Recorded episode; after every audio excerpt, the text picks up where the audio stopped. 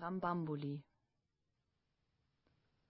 Vorliebe empfindet der Mensch für allerlei Gegenstände. Liebe, die echte, unvergängliche, die lernt er, wenn überhaupt, nur einmal kennen.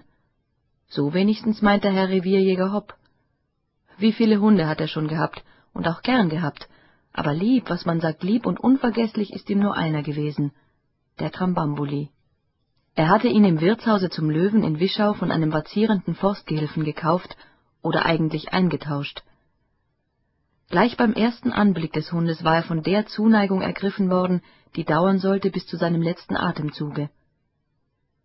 Dem Herrn des schönen Tieres, der am Tische vor einem geleerten Branntweingläschen saß und über den Wirt schimpfte, weil dieser kein zweites umsonst hergeben wollte, sah der Lump aus den Augen. Ein kleiner Kerl, noch jung und doch so fahl wie ein abgestorbener Baum, mit gelbem Haar und gelbem spärlichem Barte. Der Jägerrock, vermutlich ein Überrest aus der vergangenen Herrlichkeit des letzten Dienstes, trug die Spuren einer im nassen Straßengraben zugebrachten Nacht. Obwohl sich Hopp ungern in schlechte Gesellschaft begab, nahm er trotzdem Platz neben dem Burschen und begann sogleich ein Gespräch mit ihm. Da bekam er es denn bald heraus, dass der Nichtsnutz den Stutzen und die Jagdtasche dem Wirt bereits als Pfände ausgeliefert hatte und dass er jetzt auch den Hund als solches hergeben möchte. Der Wirt jedoch, der schmutzige Leuteschinder, wollte von einem Pfand, das gefüttert werden muss, nichts hören.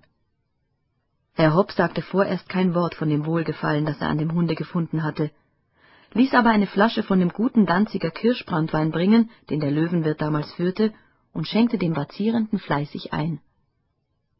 Nun, in einer Stunde war alles in Ordnung. Der Jäger gab zwölf Flaschen von demselben Getränke, bei dem der Handel geschlossen worden, der Vagabund gab den Hund. Zu seiner Ehre muss man gestehen, nicht leicht. Die Hände zitterten ihm so sehr, als er dem Tiere die Leine um den Hals legte, dass es schien, er werde mit dieser Manipulation nimmermehr zurechtkommen. Hopp wartete geduldig und bewunderte im Stillen den trotz der schlechten Kondition, in welcher er sich befand, wundervollen Hund. Höchstens zwei Jahre mochte er alt sein, und in der Farbe glich er dem Lumpen, der ihn hergab, doch war die seine um ein paar Schattierungen dunkler. Auf der Stirn hatte er ein Abzeichen, einen weißen Strich, der rechts und links in kleine Linien auslief, in der Art wie die Nadeln in einem Tannenreis. Die Augen waren groß, schwarz, leuchtend, von tauklaren, lichtgelben Reiflein umsäumt, die Ohren hoch angesetzt, lang, makellos. Und makellos war alles an dem ganzen Hunde, von der Klaue bis zu der feinen Witternase, die kräftige, geschmeidige Gestalt, das über jedes Lob erhabene Piedestal. Vier lebende Säulen, die auch den Körper eines Hirsches getragen hätten und nicht viel dicker waren als die Läufe eines Hasen.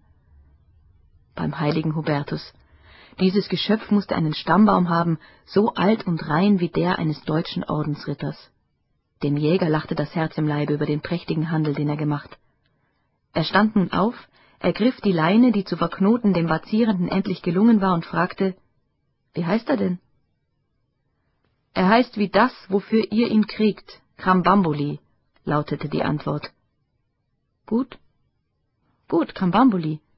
So komm, wirst gehen, vorwärts.« Ja, er konnte lange rufen, pfeifen, zerren, der Hund gehorchte ihm nicht, wandte den Kopf demjenigen zu, den er noch für seinen Herrn hielt, heulte, als dieser ihm zuschrie Marsch und den Befehl mit einem tüchtigen Fußtritt begleitete, suchte sich aber immer wieder an ihn heranzudrängen.